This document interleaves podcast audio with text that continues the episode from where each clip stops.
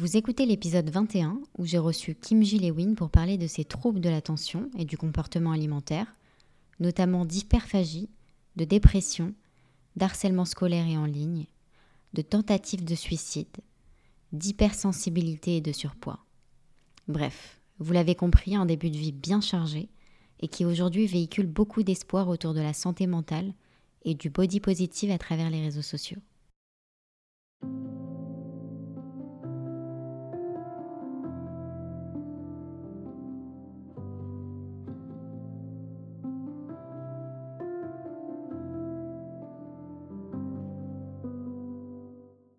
Bonjour à tous, je m'appelle Kim, j'ai 24 ans et je vais vous raconter mon histoire.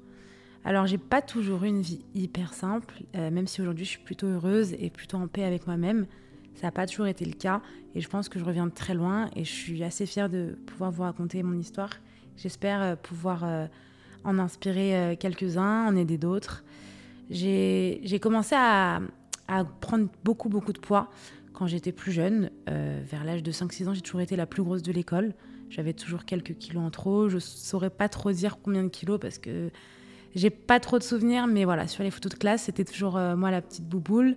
Euh, c'était moi la bonne copine et c'était moi dont on se moquait beaucoup. Et c'était pas, pas toujours hyper simple.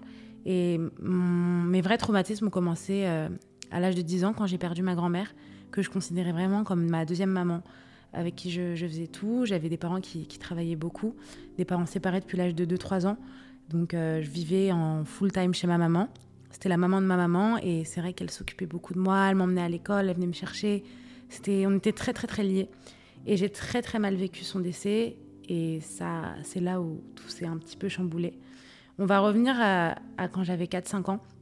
Mes parents se, se séparent et je me rends compte que vont jamais se remettre ensemble. Plus le temps passe, plus j'espère. Et au final, euh, au bout de mes 7-8 ans, je, réalise que voilà, il n'y a pas de, retour en arrière, que mes parents sont séparés, que je suis un peu comme toutes les filles de mon école parce que finalement, j'étais pas la seule.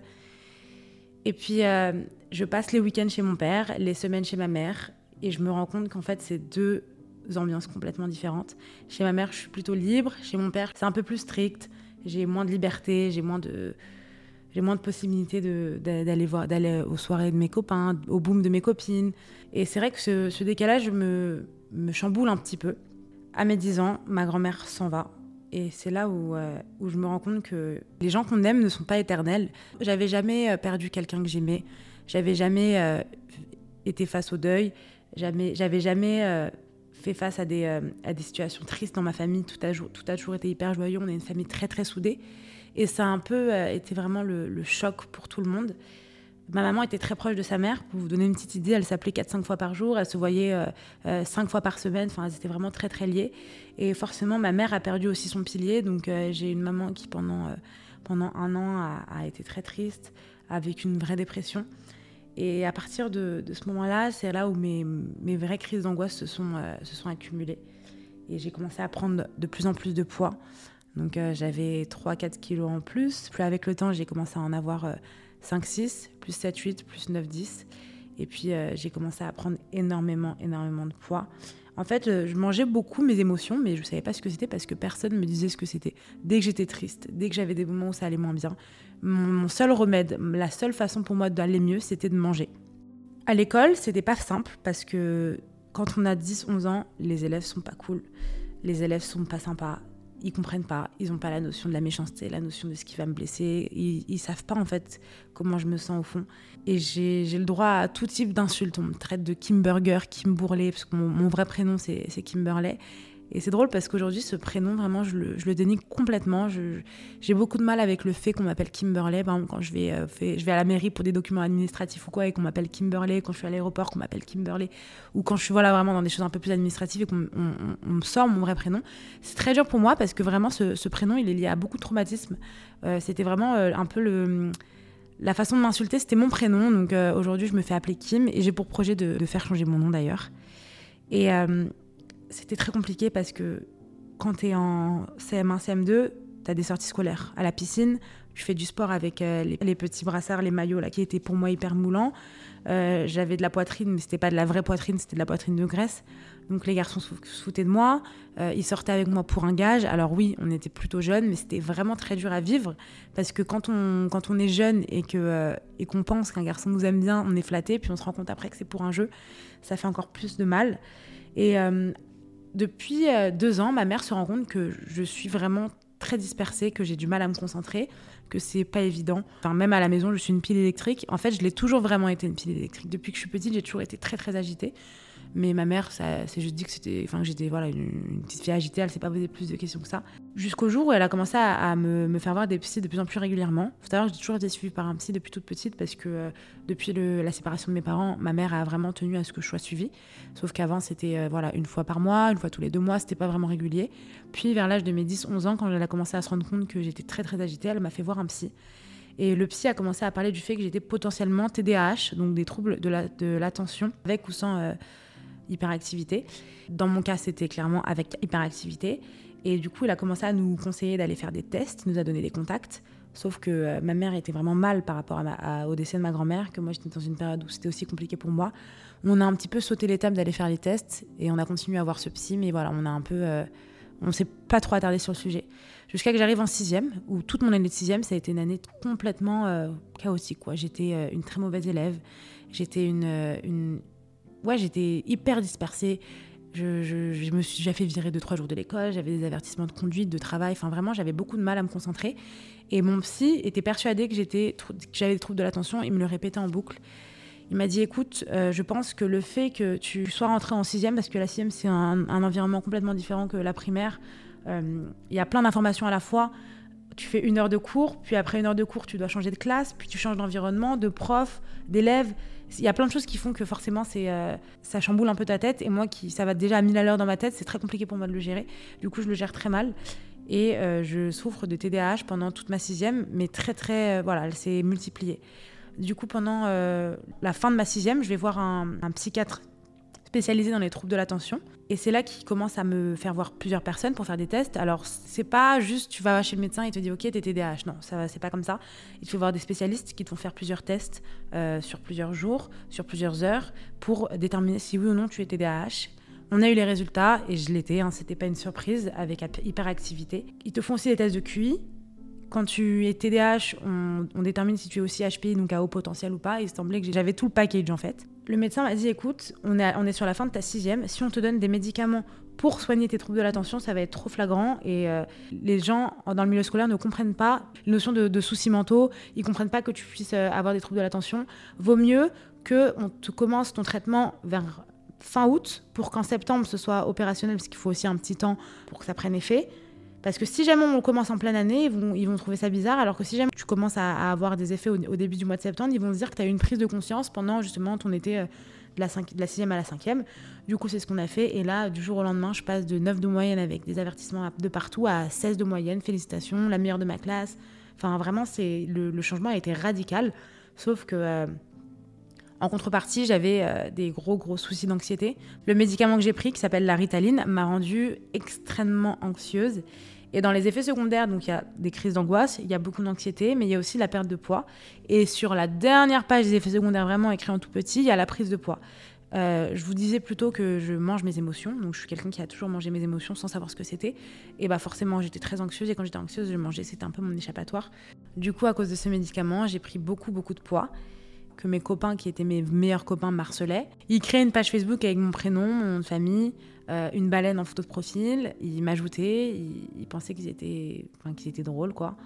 Euh, il y a eu d'autres pages Facebook qui sont créées avec mon nom où les gens s'amusaient à, insulter tous mes amis et mes amis, mes amis venaient m'insulter en retour, mais sur ma vraie page Facebook. Enfin, c'était très dur parce que des gens avec qui je, passais beaucoup de temps à l'école, qui étaient mes meilleurs copains, bah, ils me trahissaient euh, petit à petit. Et je me souviens la veille d'un départ en colo où j'ai reçu une vague de harcèlement avec toutes les personnes avec qui je partais le lendemain.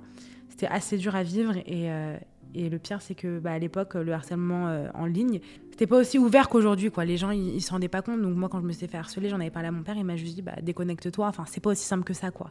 Du coup, c'était très dur à vivre. Et au bout de deux ans après avoir, commencé à prendre la Ritaline, j'étais en fin de la quatrième. C'était trop dur à gérer parce que j'avais vraiment beaucoup de crises d'angoisse qui m'emmenaient jusqu'à l'hôpital. J'avais des douleurs chroniques au poumon. On pensait que j'avais une maladie au poumon tellement c'était douloureux. J'arrivais pas à m'arrêter. Mon souffle était coupé. Je faisais au moins une crise d'angoisse par semaine. Mon souffle se coupait. J'arrivais plus à respirer. Mes poumons me faisaient mal. C'était très très dur à vivre. Et du coup, c'est là où je me suis rendu compte que vraiment c'était lié à la ritaline. J'ai commencé à arrêter le traitement. Alors j'avoue que j'ai un peu déconné parce que j'ai pas arrêté le traitement sous l'avis médical. J'ai arrêté de voir le psychiatre. Et puis pendant euh, un an, ça a été un peu la descente aux enfers. De la fin de ma quatrième à la fin de ma troisième, j'ai pris énormément de poids. Euh, parce qu'en fait, je me sentais complètement incomprise. En fait, j'étais très entourée, mais complètement seule. J'ai toujours eu une famille hyper présente. J'avais entre-temps rencontré de nouvelles personnes, des nouveaux amis qui étaient très présents pour moi. Et je gardais surtout depuis euh, trois ans un secret en moi que personne n'avait remarqué. C'était qu'en fait, ma peine que je ressentais en moi, j'avais, voilà, je me suis toujours sentie en décalage avec les autres. En fait, tout ce que j'avais en moi, je le manifestais en l'extériorisant, en me scarifiant, en me faisant du mal à moi-même, parce que c'était un peu mon seul moyen de pouvoir euh, extérioriser ma peine sans avoir à en parler à un adulte, sans avoir à vraiment mettre des mots dessus. C'était voilà un moyen pour moi de, de mettre sur mes bras, sur mes jambes, euh, tout ce que je pouvais ressentir. Et surtout, j'étais hyperphagique, et ça, je le savais pas. C'était un mot que je ne connaissais pas et que personne ne connaissait vraiment. En fait, à l'époque, c'était pas aussi connu qu'aujourd'hui. Dans les troubles alimentaires, on, connaissait l'anorexie, on connaissait la boulimie. Je savais que j'étais pas anorexique parce que bah, je mangeais et que je me suis jamais privée de manger. Donc c'est vrai que ça a été, euh, ça a été très très dur. Un été, je pars en voyage avec euh, ma grande sœur et ma petite sœur et mon père. Et ma petite sœur et ma grande sœur se rendent compte que je me scarifiais parce que par forcément on était en, vacances en été, en, en maillot. Et pour vous dire à quel point mon état mental était grave, c'est que je m'étais volontairement cassé le bras pour avoir un plâtre pour cacher les cicatrices devant mon père. Mais sauf qu'il y avait l'autre bras où il y avait des petites cicatrices. Mes sœurs l'ont vu et mes sœurs euh, sont direct inquiétées et en ont parlé à ma mère dans mon dos. Et quand ma mère a vu que je, bah, je, me scarifiais, elle m'a emmené chez le psy en urgence. Chez le psy en urgence qui là m'a regardé m'a dit écoute, il y a plusieurs problèmes à régler. Déjà, tes troubles de l'attention n'ont jamais été réglés. Tu es hyperphagique, tu es en dépression et tu, as, tu es suicidaire. Et toutes ces informations d'un coup, j'avais que 14 ans, euh, mes copains, tout allait bien dans leur vie, enfin, du moins, ils n'avaient ils pas tous ces soucis. Et moi, à mes 14 ans, en plus de tous ces troubles, je faisais 150 kilos pour 1m60. Donc je vous laisse un petit peu imaginer euh, l'état de, mon, corps, quoi. Et du coup, tout ça, c'était trop d'informations d'un coup et ça a été très dur. Du coup, ma mère a, demandé Mais c'est quoi la solution? Qu'est-ce qu'on peut faire? Euh, Il faut, faut vraiment l'aider. Et il n'y avait pas d'autre solution que l'hospitalisation. Sauf que, en fait, le problème, c'est que 14 ans, c'est très jeune et qu'il y a très peu d'établissements qui acceptent les jeunes de 14 ans en souffrance. Que euh, pour cette hospitalisation, la psychiatre avait refusé que je sois dans le public. Du coup, on a dû me mettre dans le privé.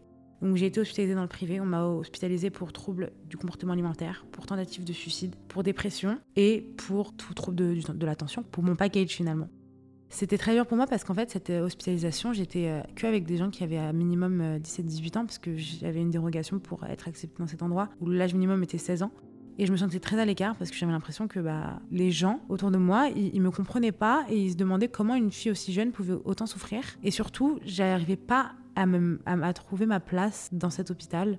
C'était très dur à, à vivre. J'ai fait un gros rejet au début. Pendant au bout d'une semaine, j'ai décidé de, partir. Puis j'y suis retournée parce que je me suis rendu compte qu'il fallait vraiment que je me fasse soigner. Sauf qu'en fait, ce qui s'est passé, c'est que j'ai pas suivi le protocole comme il fallait.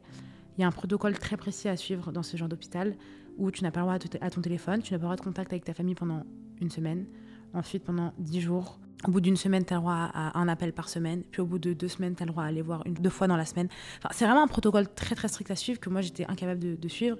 Du coup, ils ont accepté de faire des, petites, euh, des petits efforts, sachant que j'étais la, la, plus jeune. Et je pense pas du tout que ça m'ait aidé parce que finalement, euh, au bout d'un mois, j'ai fait croire que tout allait mieux pour sortir, alors que ça allait pas mieux du tout. Je sors de l'hôpital, je fais une phobie scolaire, je refuse de retourner en cours, du moins dans l'école où j'étais, alors que finalement il n'y avait pas de problème, j'avais tous mes amis, ça se passait plutôt bien.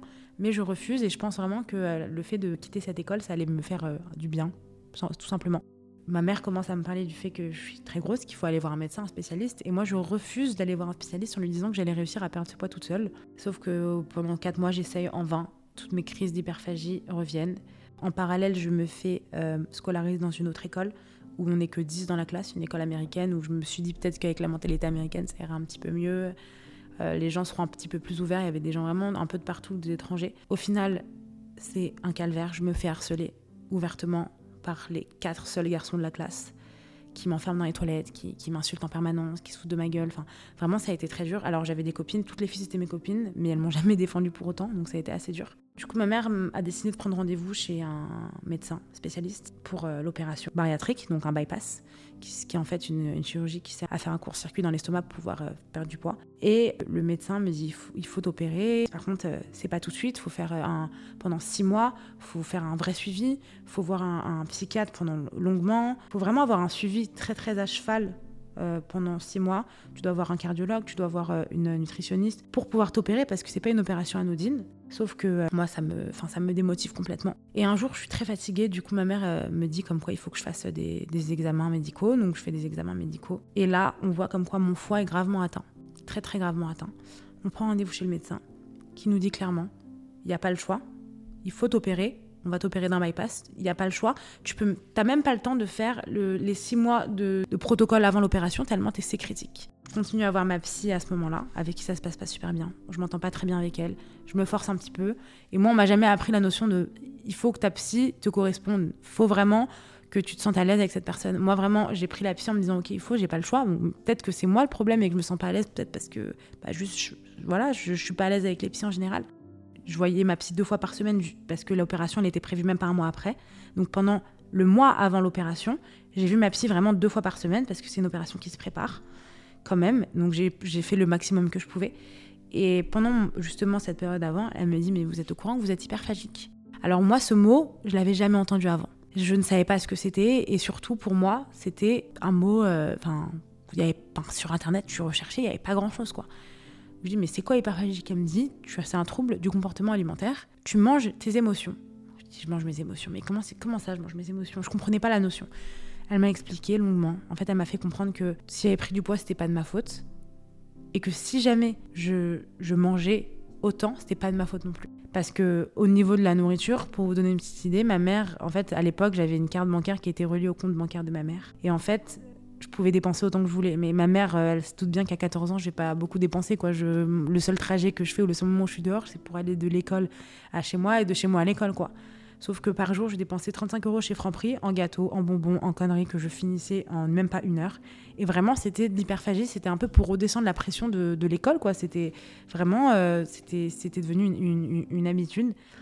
Et du coup, pendant la période où justement on se rend compte que je suis hyperphagique, tout se remet un peu en place dans ma tête où je me rends compte qu'en fait c'est un vrai trouble mais d'un autre côté, je, suis tellement heureuse parce que je sais que je vais me faire opérer et je me dis, waouh, tout va partir au moment où je vais me faire opérer. Tout va s'en aller, tout va bien aller.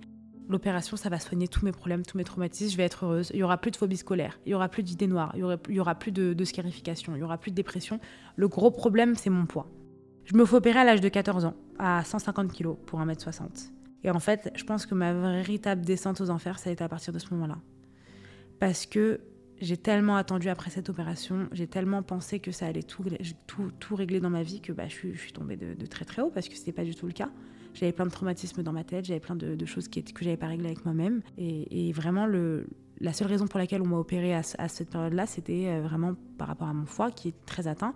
Et le médecin m'a clairement dit si on t'opère pas, ton espérance de vie, elle est vraiment diminuée. Enfin, tu, vraiment, ton pronostic vital, il est engagé. Là, tu as un foie très très gras. Le foie que tu as, c'est l'équivalent du foie d'un homme de 70 ans alcoolique depuis 20 ans. Enfin, c'est très très critique. Il y a une chance de le sauver, mais la seule chance de le sauver, c'est de t'opérer. Alors, j'avais une forte envie de mourir en moi parce que j'étais très suicidaire. Mais j'ai pas, pas comme ça, en fait. J'avais pas envie que ce soit à cause de ça. J'avais envie que ce. C'est très noir hein, ce que je dis, mais j'avais envie que ce soit moi qui décide quand et comment. Et du coup, bah, je continue à être suivie par ma psy, et puis je me rends compte que bah, cette psy, elle n'est pas, elle pas faite pour moi parce qu'elle commence à créer des conflits entre mes deux parents, clairement. Elle m'a dit des choses horribles. Elle m'a plusieurs fois mal parlé parce que j'arrivais pas à me concentrer, que j'arrivais pas à sortir certains mots. Euh, elle a très mal parlé à ma mère. Je pense que bientôt, je vais pas tarder d'ailleurs à, à l'expose ouvertement sur les réseaux parce que franchement, c'est c'est une psy qui ne devrait pas exercer aujourd'hui. C'est quelqu'un qui a vraiment, je pense, eu un impact très négatif sur moi. Et puis un jour, ma mère rencontre une amie à elle qui lui parle d'un psy qui est apparemment super, qui est aujourd'hui mon psy depuis 10 ans. Et c'est lui qui a un peu tout repris en main, parce que en fait, euh, moi j'étais malheureuse, je continuais à me scarifier, mon autre psy me laissait un peu en liberté, quoi. Elle cherchait pas à me, à me ou quoi. Et à partir du moment où j'ai vu ce nouveau psy, il a tout repris en main, et c'est là où vraiment les hospitalisations se sont enchaînées. Donc, faut savoir que je me fais opérer, en parallèle, je suis dans, dans, cette école où je me fais harceler. Je commence à perdre du poids. Je ne parle à personne de cette opération, dans cette école en tout cas. Personne n'est au courant que je me fais opérer, donc je perds du poids à vue d'œil. Personne ne comprend pourquoi. Je perds du poids, je dois passer le brevet, mais je suis Je ne le passe même pas, je vais même pas au concours tellement je, je, suis pas bien. Je faisais une phobie de tout ce qui était examen, etc. Je passe pas le brevet, mais j'ai quand même de l'espoir pour passer en seconde parce que je voulais pas redoubler. C'était hors de question que je redouble. Mais sauf qu'en seconde, fallait que je trouve une école. Et moi, directement, je me suis dit, euh, faut que je retourne dans l'école où j'étais de base, où il y a tous mes copains, parce que j'ai quand même mes repères là-bas. C'était mes copains que je continuais à voir toute l'année où j'allais mal. Ils venaient me voir à l'hôpital quand j'étais pas bien. Faut que je retourne dans cette école.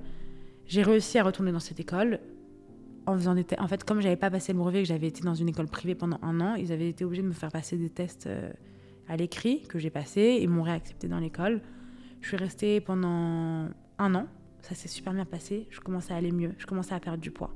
Je commençais à être de plus en plus heureuse. Et je camouflais un peu tout ce malheur que j'avais en moi. Je faisais comme si tout allait bien.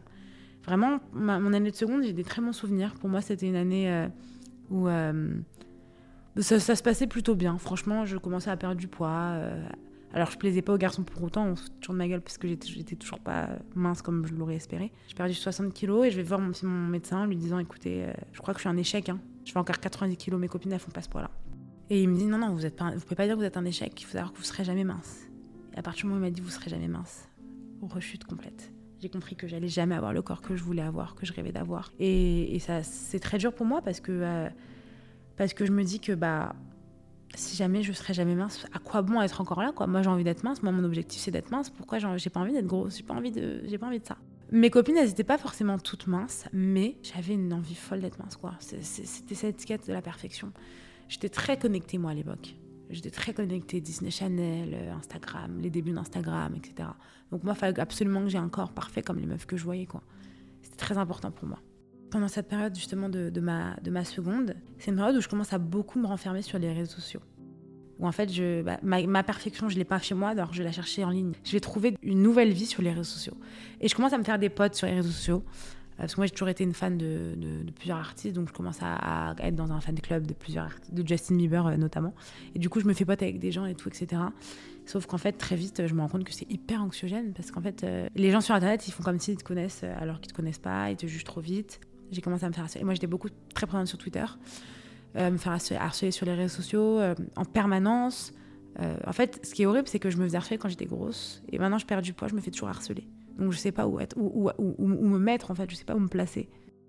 Le problème de Twitter, c'est que tu peux poster une photo, être une personne avec zéro abonné et d'un coup avoir une vague de haine parce que t'es pas au goût des autres. Ça va très vite en fait. Donc oui, il y avait ça. Il y avait aussi, euh, il y avait, il y avait du harcèlement sur mon physique. Il y a eu des rumeurs sur moi qui m'ont traité de raciste. Enfin, en fait, Twitter, c'est vraiment pour moi une poubelle. C'est vraiment la poubelle des réseaux sociaux. Les, gens, les, pestiférés vraiment de la société, les gens qui qui arrivent pas à trouver leur place, ils vont sur Twitter et du coup ils déchaînent toute leur haine dessus. Et du coup, euh, bah, je me faisais harceler sur les réseaux, ça allait plutôt bien à l'école, mais j'avais quand même cette vie virtuelle où ça allait pas bien. Donc finalement, c'était un peu un cercle infernal parce que je quitte une école pour aller dans une autre où je me sens bien, mais l'harcèlement n'est toujours pas fini parce qu'il est en ligne maintenant. Et en fait, c'est pas aussi simple que ça. Les gens pensent juste, tu fermes ton ordi, tu te déconnectes, tu, supprimes ton compte, c'est fini, mais les paroles, elles restent. Après, il y a le début de AskFM. AskFM, c'est une plateforme en fait où on peut te poser des questions anonymes et tu réponds. Mais c'est anonyme, quoi. Les gens ne disent pas qui c'est, donc tu peux pas voir qui c'est. Donc forcément, euh, poser une question anonyme, c'est très lâche, mais c'est aussi très, très, très, très dur. Parce que les gens, euh, même des gens proches de moi qui inventé des rumeurs sur moi, euh, des, des, trucs terribles, quoi. Des, c'était des rumeurs au, sein de mon école, en fait. C'est-à-dire que ça dépassait le virtuel. C'était le virtuel, mais dans, mon, dans ma vie privée, quoi. Des fois, on me sortait des trucs sur mes parents. Enfin, vraiment des trucs qui n'avaient aucun sens. C'était des gens qui voulaient volontairement te faire du mal. Et du coup, donc, j'avais une dépression, moi, qui était, je pense, jamais vraiment soignée. Et puis là, elle s'est amplifiée. J'étais malheureuse, j'avais des idées noires, je, faisais des insomnies. Euh, mon hyperphagie, elle s'est multipliée, en fait, clairement. Et mes sclérifications, c'était de plus en plus intense. Et c'était au point de m'envoyer à l'hôpital pour des points de suture. Enfin, ça, ça devenait assez. Euh, c'était en crescendo. Et du coup, bah, mon psy décide de me refaire hospitaliser. Donc, je me refais hospitaliser. Je me fais hospitaliser dans un hôpital psy. Et en fait, c'est j'ai 15-16 ans. Donc je suis pas assez mature. Donc je me rends pas compte que c'est pour mon bien. Faut savoir que quand un pédopsychiatre il dit qu'il doit t'hospitaliser, t'as pas ton, mot à dire parce que tu es mineur, tu dois y aller et t'as pas le choix de, t'as pas le choix en fait. Du coup, je me fais hospitaliser et c'est toujours aussi compliqué parce que j'arrive pas à vouloir me soigner. J'avais, enfin, j'arrive pas à, mettre des mots sur mes mots finalement en fait. C'est très dur. Et pendant cette hospitalisation, il y avait des gens qui étaient là-bas pour euh, addiction au cannabis. et du coup qui fumait en cachette parce que c'était clairement pas autorisé. Et c'est là-bas où j'ai commencé à fumer du cannabis. Et c'est à l'hôpital où j'ai commencé à, à, être addict au cannabis et à vraiment prendre goût à ça et à vraiment ne plus m'en passer et, vivre à travers ça et dépenser tout l'argent que je n'ai pas, qui est l'argent de mes parents, euh, dans ça sans qu'ils s'en rendent compte. Donc je reste un mois et demi hospitalisée et après c'est un mois et demi, je suis dans une addiction profonde, une grosse grosse addiction. Je fume vraiment 8 joints par jour à des moments improbables, au réveil, après petit déjeuner, avant le déjeuner, après le déjeuner. Enfin, c'est vraiment tout le temps, tout le temps, tout le temps, tout le temps, tout le temps, tout le temps. Toute seule, avec des amis, mais surtout toute seule. Et c'est là où je me suis rendu compte que c'était une addiction, sauf que je voulais pas en parler. En parallèle, je commençais à acheter des flashs d'alcool que je bois seule dans ma chambre. Et en fait, je me ruine mentalement, je me ruine moi-même, quoi. Et je me scarifie beaucoup, beaucoup, beaucoup, beaucoup trop. Donc là, mon état est critique et je suis sous antidépresseur. Sauf que euh, j'ai plus envie d'être là, quoi. Avec, mes, avec mon psychiatre, ma mère et ma mère, ils essayaient de trouver des solutions parce que, enfin, les hospitalisations ça marchait pas trop sur moi. Du coup, on a trouvé une solution, c'était de me faire hospitaliser 5 euh, jours sur 7. Et je rentrais le week-end chez moi. Donc pendant 6 euh, mois, je faisais des in and out. C'est-à-dire que pendant un mois, j'allais être hospitalisée. Puis pendant deux semaines, je rentrais. Puis après, j'ai retourné 5 jours. Enfin, histoire de faire la thérapie un peu sur du long terme, sauf que bah, entre à peu près un an, il y a eu 7 différentes hospitalisations. en tout, j'ai été hospitalisée 8 fois en l'espace de 3 ans. Et ça va mieux. Mais je sais qu'il y a encore euh, quelque chose qu'il faut creuser. En fait, j'arrivais vraiment pas à comprendre d'où ça venait tout ça. J'arrivais pas à comprendre d'où venait mon mal-être. Tout va très vite, tout va très très vite parce qu'en fait, je vois même pas ma vie défiler devant moi parce qu'en fait, je me la gâche, mais je me rends pas compte parce que je suis sous l'influence de l'alcool, sous l'influence de la drogue, et clairement, je, ne vois pas ma vie défiler devant moi et tout va très vite jusqu'à que je me retrouve à l'époque de, la terminale. Alors moi, c'est un an et demi d'école où je n'ai pas été. J'ai raté un an et demi de cours. J'ai arrêté l'école en début de première. Et vraiment, je me dis, mais attends, tous tes copains, ils sont en train de passer le bac et toi, tu n'es même pas en première. Tu même pas passé la première. Tu as fait un mois en première et tu as arrêté. Et d'un coup, j'ai un, un électrochoc. Je me dis, Kim, c'est pas possible. Tu peux pas te morfondre comme ça toute cette période-là, en fait, je me faisais hospitaliser. On me ressortait de l'hôpital. Ça allait pas bien. En fait, tout est fou. J'ai limite pas de souvenirs parce que j'ai vraiment, j'étais vraiment sous l'influence de, beaucoup de, choses en, même temps, soit l'alcool, la drogue, etc. Donc tout ça est très flou. Mais je sais que c'était l'année la plus dure de ma vie. J'ai fait tentative de suicide sur tentative de suicide. J'étais vraiment désespérée. Quoi. Je me faisais toujours suivre par mon psy, par mon psychiatre. J'étais sous surveillance. Ma maman a arrêté de travailler. Elle me surveillait en permanence. On me laissait jamais seule chez moi. Euh, j'allais pas à l'école. C'est pas un quotidien normal pour une jeune de, une jeune de 16-17 ans. Et euh, mes copains, ils passent le bac, parce que forcément, eux, ils avancent hein, dans leur vie. Et moi, bah, euh, je suis même pas à l'école, quoi. Je suis juste dépressive. Voilà, mon état, c'est dépressive. Et du coup, j'ai 18 ans. Je commence à faire mon premier tatouage, parce que j'avais beaucoup, beaucoup de cicatrices de scarification sur, sur l'avant-bras gauche. Donc j'ai envie de le camoufler et je me dis qu'en fait, la première chose que je veux que les gens voient de moi, c'est une grosse fleur sur mon bras. J'ai pas envie que les gens diraient que quand ils voient mon bras, ils voient des cicatrices. Et je sais que la fleur, le dessin, il va attirer plus l'œil qu'une cicatrice. Donc je me dis au moins, c'est une manière pour eux d'attirer le regard sur autre chose que mes cicatrices. Et les fleurs préférées de ma grand-mère, c'était des, des, roses. Et depuis que je suis petite, ma mère, elle a des roses rouges dans la maison. Elle a toujours des roses à la maison. Il y a toujours des roses dans un vase. Depuis que je suis petite, il n'y a jamais eu un jour où il n'y avait pas de rose. Du coup, c'est un peu euh, pour ma grand-mère j'ai fait ce tatouage en hommage à elle. Après, plus le temps passait, plus je me faisais des tatouages. C'était un peu devenu comme une, une addiction. Alors la plupart du temps, j'en faisais aussi quand j'étais euh, sous, sous, alcool ou euh, sous drogue. Enfin, j'étais vraiment, je les faisais pas à des moments très très logiques, mais c'est pas non plus des tatouages que je regarde, c'est des, tatouages qui avaient tous une signification. Je me suis fait tatouer sur mon bras droit la signature de ma grand-mère. En fait, euh, on était une fois avec ma cousine en train de regarder des anciennes lettres qu'elle lui avait envoyées. Et, en fait, euh, j'ai vu la signature de ma grand-mère à la fin et j'ai dit à ma cousine euh, S'il te plaît, est-ce que je peux t'emprunter la, lettre? J'en ai besoin. Et en fait, je lui ai dit Voilà, je pense que je viens d'avoir une idée, je veux me faire tatouer son, sa signature. ma cousine, qui est très traditionnaliste et qui est pas du tout dans les tatouages, elle m'a encouragée à fond. Elle était là Ouais, trop bonne idée. Voilà. Ça l'a touchée. Même mon grand-père qui déteste ça de base, ça l'a beaucoup touché aussi. Ensuite, je me suis fait tatouer euh, la date de naissance de ma mère, parce que ma mère, c'était pour moi la, personne la plus importante à, mes yeux. Elle m'a tellement aidée que j'avais besoin de, lui rendre hommage en, l'ayant sur ma peau à vie. Ensuite, je me suis fait tatouer euh, un tatouage avec ma mère et ma sœur. On était partis euh, à Venise toutes les trois. Ma mère, elle est complètement contre les tatouages, c'est pas du tout dans son mode de vie ou quoi, enfin, c'est pas du tout ce qu'elle aime. Et on, s'est fait tatouer un cœur que ma mère a dessiné elle et que le tatoueur a reproduit.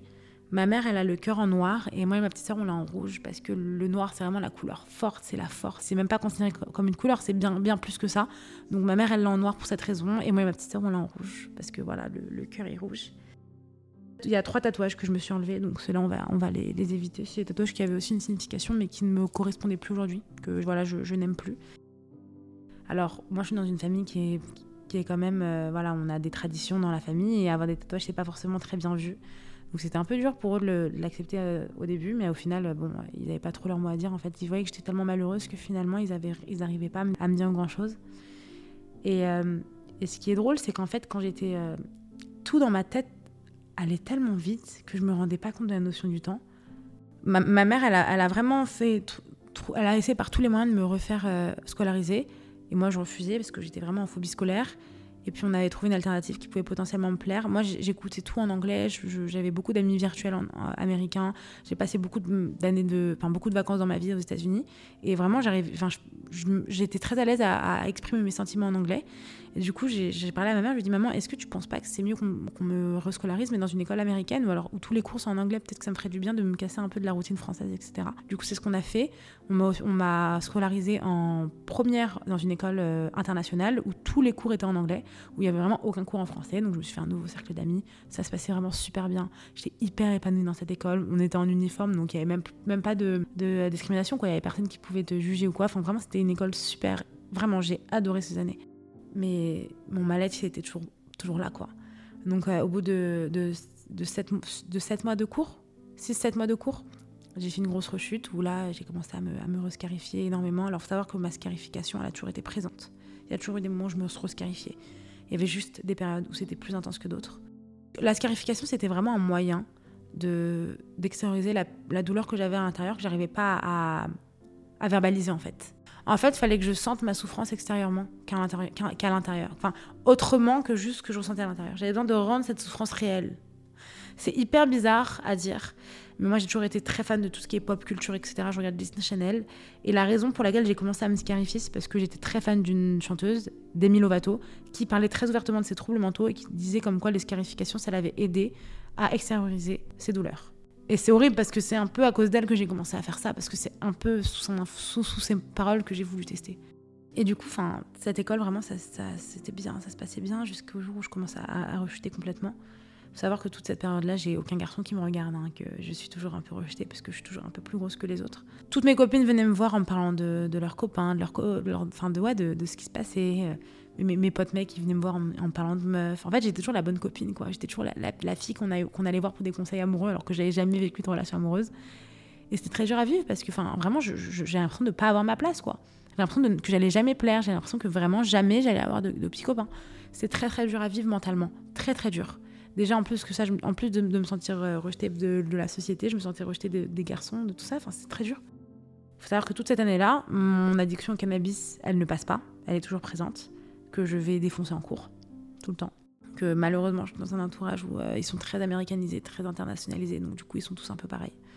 Ils sont tous euh, dans le cannabis, euh, dans tout ça. Enfin, c'est très normal pour eux. J'ai pas de moyen de m'échapper de ça parce que je suis entourée de personnes qui, fument et, qui boivent aussi. Et du coup, là, je suis à un moment dans.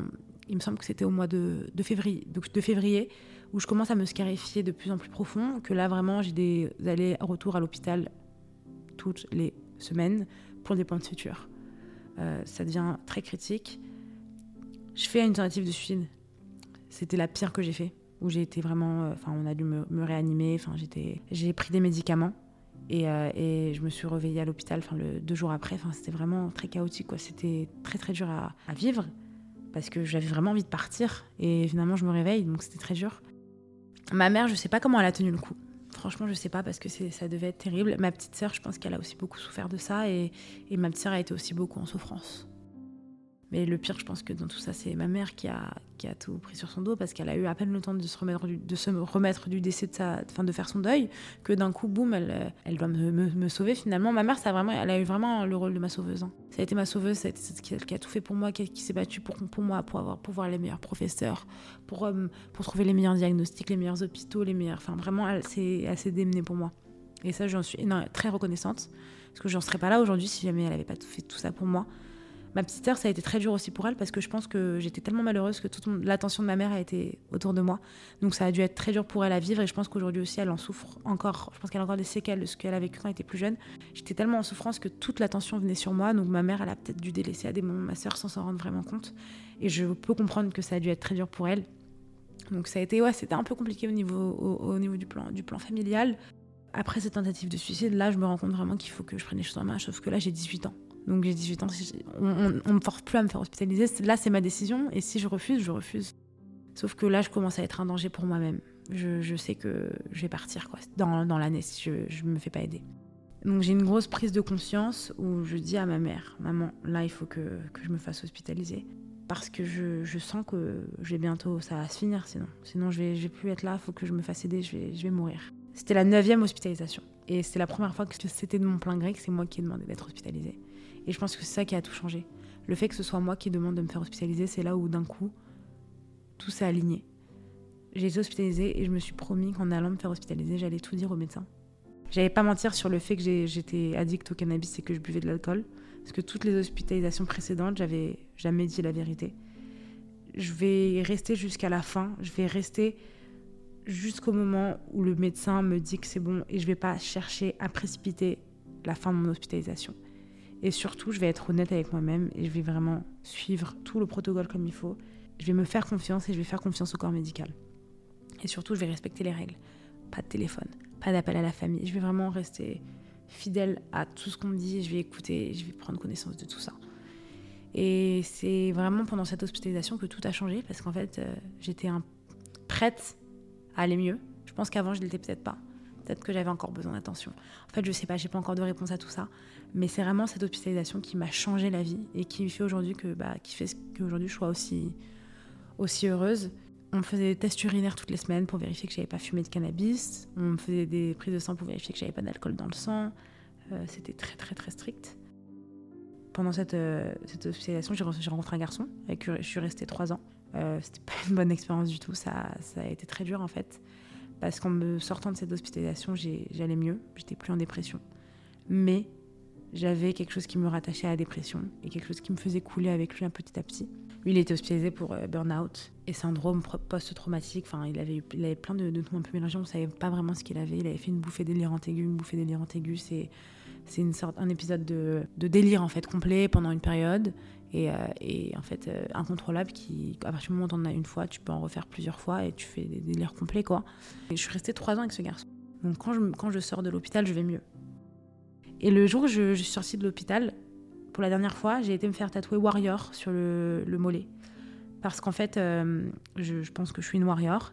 Et, et en fait à la place du i c'est un point virgule. En fait, aux États-Unis, il y a un mouvement qui s'appelle le Semicolon Movement, le mouvement point virgule. Toutes les personnes qui ont vécu ou qui ont survécu au suicide qui, s'en ont sortis se sont fait tatouer en fait un, point virgule. Donc vous le saurez si jamais vous croisez quelqu'un avec un, point virgule tatoué, ça veut dire que cette personne a vécu beaucoup de choses et qu'elle s'en est sortie. Donc c'est aussi un message d'espoir et je trouve ça hyper beau comme euh, parce que ça m'est déjà arrivé dans le métro de croiser quelqu'un avec ce, tatouage et de lui sourire en mode je sais ce que tu as vécu et je te comprends et je trouve ça hyper beau comme message et il y a beaucoup beaucoup de gens qui ont qui ont fait tatouer un point virgule. Et franchement, j'adore la, signification. Donc quand je, quand je sors de l'hôpital, je vais mieux. Je vais mieux et j'ai 18 ans. Il faut savoir que l'opération que j'ai vécue quand j'avais 14 ans, l'opération du bypass pour que je perde du poids, c'est une opération qui de base est interdite aux mineurs. La condition pour qu'on accepte de me la faire, c'est qu'on me réopère à mes 18 ans pour faire un petit contrôle parce que comme je grandis, mon estomac se dilate. Et le but, c'est qu'en fait, on puisse réarranger si l'estomac s'est trop dilaté. Donc on m'a réopéré, on m'a réarrangé l'estomac et après j'ai reperdu du poids après cette opération. Je fais 80 kilos, je suis très heureuse, je suis en couple. Euh, tout s'arrange en fait, tout s'aligne. L'escarification c'est terminé. L'hyperphagie elle est là, elle est encore là. On est en 2023, mon hyperphagie elle est, elle est encore là. Alors elle est beaucoup mieux, elle va beaucoup mieux aujourd'hui, mais elle est encore là. Et en fait, commence un peu à, avoir euh, une envie de, carrière dans ma vie. J'ai envie de bosser, j'ai envie d'avancer, etc. Faut savoir que j'ai pas passé mon bac. Et j'avais pas envie de le passer, simplement, parce que j'étais hospitalisée, que j'avais perdu assez de temps dans ma vie à être hospitalisée, que pour moi j'avais envie d'aller de l'avant, j'avais envie de rentrer dans la vie active et j'avais envie de voilà d'avancer. Faut savoir que comme j'ai été hospitalisée, j'avais aussi un document de l'État qui attestait comme quoi euh, je pouvais passer au niveau supérieur même si j'avais pas le bac. En fait, j'avais un peu une excuse de l'État. Ça, quand tu es malade, quand tu as par exemple un cancer quand tu es plus jeune, ou quand tu as une maladie voilà, qui, te fait, que tu es hospitalisé pendant longtemps, tu peux avoir une dérogation de l'État par rapport à ça, parce que forcément, il y a des écoles qui n'autorisent pas si tu pas de, bac. Donc moi, j'ai un rêve depuis toujours, c'est de travailler dans la musique. Donc je trouve une école pour euh, m'apprendre mon métier de rêve, le management artistique dans la musique. J'ai toujours rêvé de travailler dans la musique, j'ai toujours rêvé d'organiser des concerts, de travailler avec les artistes. Du coup, je fais une école qui accepte de, de me prendre sur le bac avec la dérogation. Ça se passe super bien, je suis assez contente. Après, je suis pas hyper régulière parce que comme c'est pas une école non plus hyper réglo, enfin pas hyper, c'est pas une école très euh, carrée dans le sens où si on est absent, on va pas être derrière nous. Mais, mais c'est cool, j'apprends des trucs, surtout j'ai un cadre, quoi. Je me dis, je suis à l'école, je fais des études supérieures. Franchement, c'est gratifiant de me dire que je fais des études supérieures alors que j'ai même pas pu passer le bac. Donc je suis assez fière de moi, franchement, je suis quand même très fière de moi. Et j'emménage avec euh, mon ex, qui prend un appartement, donc j'emménage avec lui. J'emménage avec lui à l'âge de 19 ans. Cette première année de relation était assez bizarre, parce qu'il a eu des, comportements très particuliers, qui m'alarmaient pas forcément, qui alarmaient mon entourage, mais qui ne m'alarmaient pas forcément parce que bah, j'étais amoureuse et que j'étais dedans, que c'était mon premier copain, que moi en fait j'étais plus amoureuse de l'idée plutôt que, que, de la personne. J'étais amoureuse du fait d'être en couple et d'avoir été rejetée toutes ces années, d'avoir enfin un garçon qui, veut de moi. Pour moi c'était waouh quoi, c'était incroyable, c'était magique quoi. Ça se passait très mal avec euh, ma belle famille. Euh, ses, ses, parents étaient imbuvables avec moi. Vraiment c'était des vraiment ils ont eu des comportements horribles, exécrables avec moi. Je souhaite à personne de vivre ça. Mais moi, je m'accrochais par amour, enfin, par amour entre grandes guillemets, parce que je pense que c'était pas de l'amour, clairement. Je me raccrochais à ça, et, en fait, je, commençais à ressouffrir. Alors, j'étais guérie de toutes ces scarifications. Je me scarifiais plus, j'avais plus ces idées noires, mais je souffrais. Vraiment, je souffrais. J'étais dans un cercle vicieux où, en fait, j'avais pas envie de me séparer de lui par peur de pas trouver quelqu'un, en fait. J'avais pas confiance en moi. Et ce qui se passe, c'est que hum, pendant la période où je suis avec lui, lui se fait suivre aussi, mais son état mental ne s'améliore pas il s'empire, il fait des, des, des, épisodes de délire, euh, il, me fait vivre un calvaire, il me trompe avec une, prostituée. Enfin, vraiment, c'est très compliqué, quoi. C'est très dur à gérer. Donc pendant trois ans, vraiment, je suis un peu spectatrice de ma vie, quoi. J'ai pas encore le contrôle de ma vie. Pourtant, j'habite avec lui. Jusqu'au moment où, pendant le deuxième confinement, j'ai le Covid. Il venait de me tromper. J'ai accepté de rester avec lui. On venait de prendre un chien ensemble. Donc pour moi, vraiment, c'était euh, la suite logique dont on allait se marier, on habitait ensemble, etc. Et là, je vois son vrai visage. En fait, c'est un manque de considération envers moi-même, un manque de respect envers moi-même, une, façon de me traiter qui est, qui, est pas possible et surtout le mec m'avait trompé quoi et je m'étais pas rendu compte de tout ça parce que j'étais vraiment spectatrice et vraiment enfermée dans cette relation j'avais peur de ne trouver personne trouver personne d'autre alors moi je suis quelqu'un qui ne pardonne pas la tromperie pour moi la tromperie à partir du moment où tu peux tromper une fois tu peux tromper une deuxième fois et c'est mon avis personnel et voilà, chacun est libre de penser ce qu'il veut, mais moi, voilà, je, suis quelqu'un qui n'accepte pas la tromperie et qui n'acceptera pas la tromperie et qui jugeait les personnes qui acceptaient la tromperie auparavant. Pourtant, je me suis retrouvée dans la situation où j'ai accepté et j'ai eu une grosse prise de conscience. Je me suis dit, attends, le mec, il t'a trompé. En plus, il t'a trompé même pas avec une. Il s'est fait En fait, c'est là où il a commencé à, aller mal psychologiquement. C'est qu'en fait, il s'est fait une idée en pensant qu'il avait une relation avec cette prostituée alors qu'il allait l'avoir en la payant. Et il s'est imaginé une relation avec, euh, avec elle. Et le jour où j'ai appris qu'il m'avait trompé, j'ai été voir dans ses mails comme quoi il lui avait envoyé 300 roses le jour de mon anniversaire. Donc vraiment, tout était un peu mélangé dans sa tête et je voyais que ça allait pas et qu'il fallait que je me sauve le plus vite possible. Je m'accroche, je m'accroche, je me dis non, ça va aller, c'est juste une période. Il est violent avec moi, mais je me dis que bah, c'est normal. pas, on, est violent par amour, bien sûr, évidemment. Enfin, vraiment, je suis un peu vraiment spectatrice de ma vie et je n'ai pas les choses en main. Je ne dis rien à personne, surtout. Je m'éloigne énormément de ma famille je suis vraiment euh, un peu, ouais, je suis sous emprise. Je me dis que si jamais c'est pas lui, ce sera jamais un autre. Que en fait, bah, personne m'aimera. Je suis dans une famille, la belle famille qui me traite euh, très mal, qui me, qui me, ouais, qui me traite très mal, qui m'humilie en public. Je fais 80 kilos, je commence à me sentir un peu mieux dans mon corps. Je me fais humilier en public quand sa maman lui proposait de, resservir à table. Moi, je donnais mon assiette, elle disait non, non, c'est bon, t'as assez mangé. Enfin, c'est vraiment de l'humiliation en permanence. Euh, c'était, elle, se permettait de, juger ma famille, de critiquer ma famille. Alors que de leur côté, ils avaient un schéma de vie un peu d'adultère en permanence, donc c'était pas du tout forcément euh, le, bon exemple, quoi. Mais j'étais un peu, voilà, on me faisait un peu porter le chapeau. Franchement, c'était une famille qui m'a, qui m'a beaucoup détruite. Hein. M'a fait beaucoup de tort. Je restais, je restais, je restais en me disant comme quoi aime, quand on aime, on, s'en fout du reste, etc. La famille, on s'en fout. Au final, je me rends compte que non. Enfin, il y a trop de choses. Il y a trop de choses. Je, me fais je commence à me faire opérer pour des chirurgies réparatrices. parce que bah, j'ai perdu beaucoup de poids, donc j'ai la peau très flasque. Et en fait, euh, ça pose problème sur mes articulations parce que la peau est tellement lourde qu'en fait, ça peut me poser problème sur mes articulations. Du coup, je commence un peu ce processus de me faire opérer. Donc, je commence par la poitrine, après le ventre et les jambes. Je me fais opérer des jambes, donc pour enlever la peau des jambes en décembre 2020. Et euh, donc, j'habitais avec ce garçon toujours pour être sûr qu'on s'occupe bien de moi parce que ne s'occupait pas de moi, bien en tout cas. Euh, ma mère décide que, enfin, ma mère me demande de venir rester à la maison, chez elle le temps de, ma convalescence. Et pendant le temps de ma convalescence, il est complètement absent, quoi. Il est pas là. Il, est, il m'abandonne vraiment. Et je ne sais pas pourquoi j'ai une prise de conscience. Parce que ça faisait trois mois que je commençais à prendre soin de mon corps, soin de ma tête, soin de ma peau, soin de moi. Je prenais avant, je commençais vraiment. En fait, ce, confinement, il a été, je pense, très bénéfique pour moi. Je sais que pour beaucoup de personnes, ça a été très dur. Mais moi, ça m'a permis aussi de, prendre soin de moi, de prendre soin de mes cheveux, de prendre soin de mon visage, de, mieux manger, de, faire du sport à la maison. Vraiment, j'ai commencé à avoir un, mode de vie complètement, complètement sain.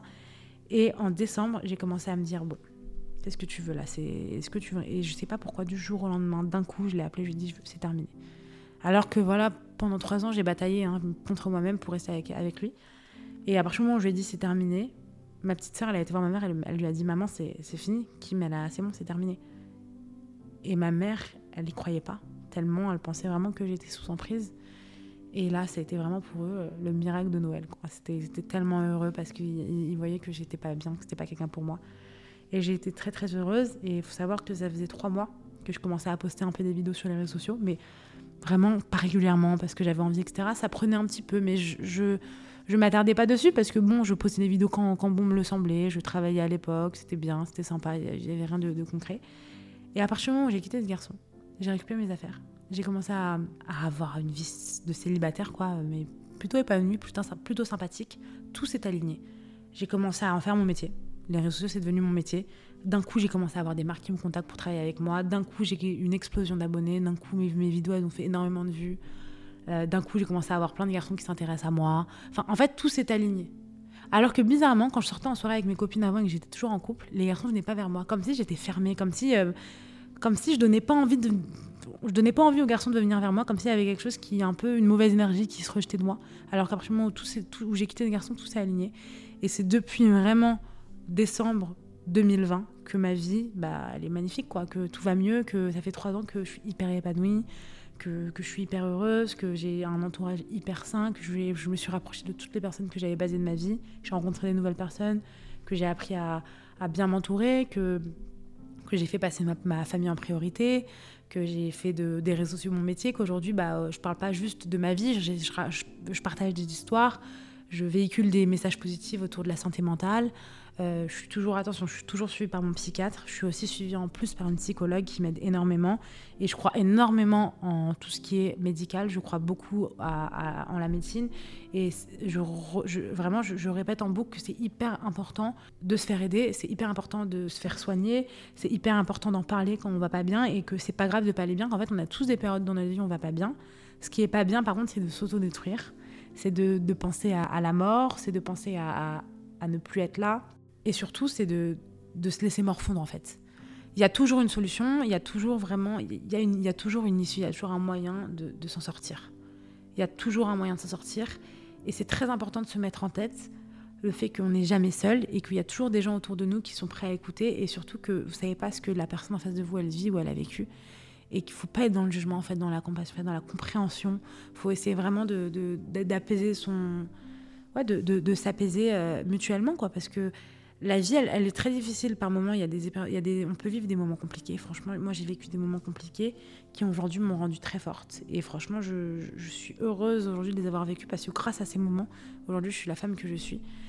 Et je pense que ça marche pour tout le monde, qu'on a tous des moments compliqués dans la vie, qu'on va en vivre d'autres des moments compliqués, que ça fait partie de la vie, mais qu'il faut savoir un peu prendre la vie euh, un peu plus avec légèreté et se dire que bah, on sait jamais ce qui, sera, ce qui se passera demain, quoi.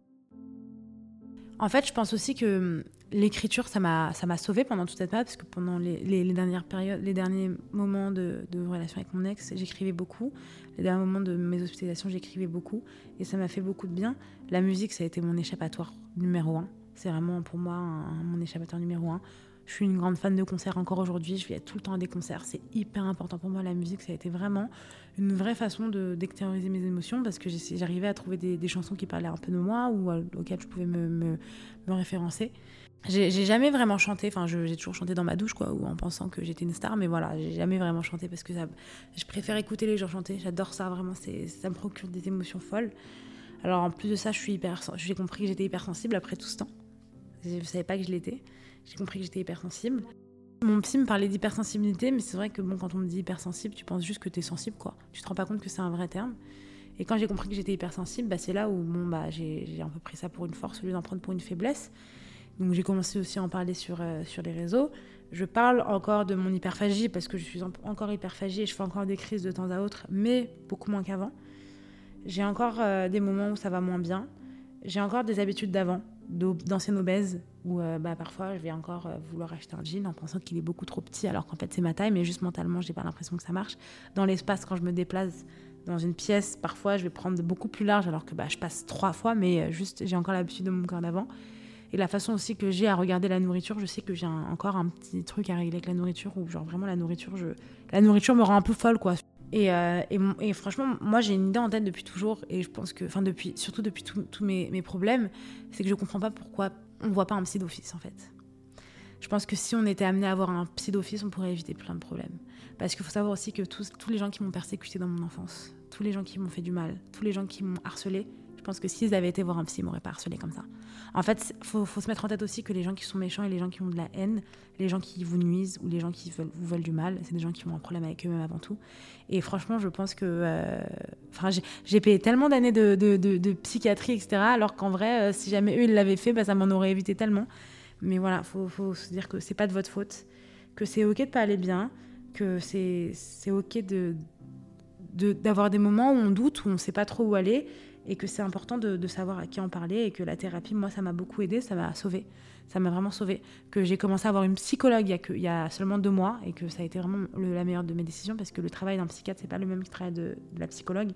Et avec elle, j'arrive à, vraiment travailler mes, mes, traumatismes et ça me fait du bien.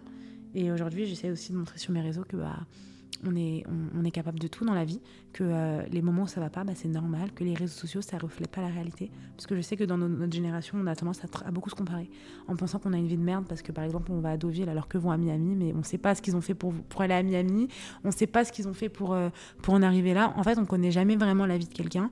Donc, ne, ne soyez pas trop dur avec vous-même, parce que vous savez pas ce qui se passe dans la vie des autres. Et, et euh, l'herbe, elle est pas forcément plus, plus verte ailleurs, en fait. Faut, faut surtout se dire ça, faut se dire que on a chacun notre chemin, chacun notre histoire. On a tous des complexes aussi, c'est une notion importante.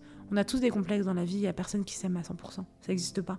Juste, faut apprendre à vivre avec, il faut apprendre à, s'accepter comme on est, il faut apprendre à, s'aimer comme on est, parce que fait, notre corps, c'est notre maison pour toujours.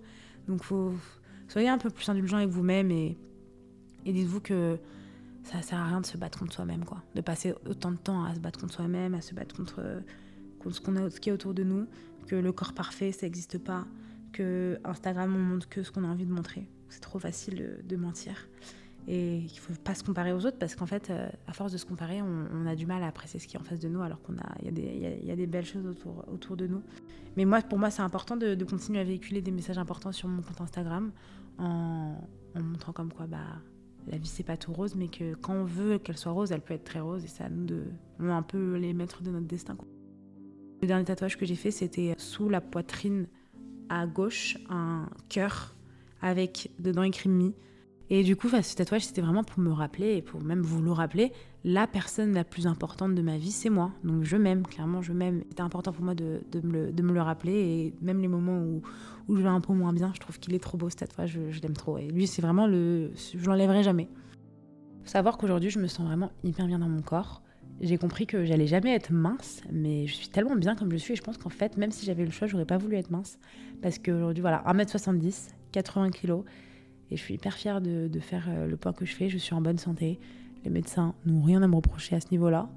Euh, je suis hyper contente euh, d'avoir enfin compris que bah, t'avais pas besoin d'être mince pour être heureuse.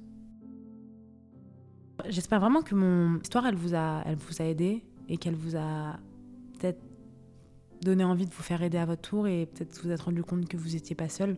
En tout cas, moi, il y a quelque chose que je me rappelle souvent.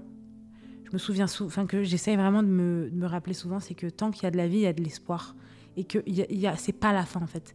Si jamais c'est si jamais c'est que ça va ça va pas, c'est que c'est pas la fin. Il y a toujours un moyen de rebondir. Il y a toujours une solution et il y a toujours un moyen d'aller mieux.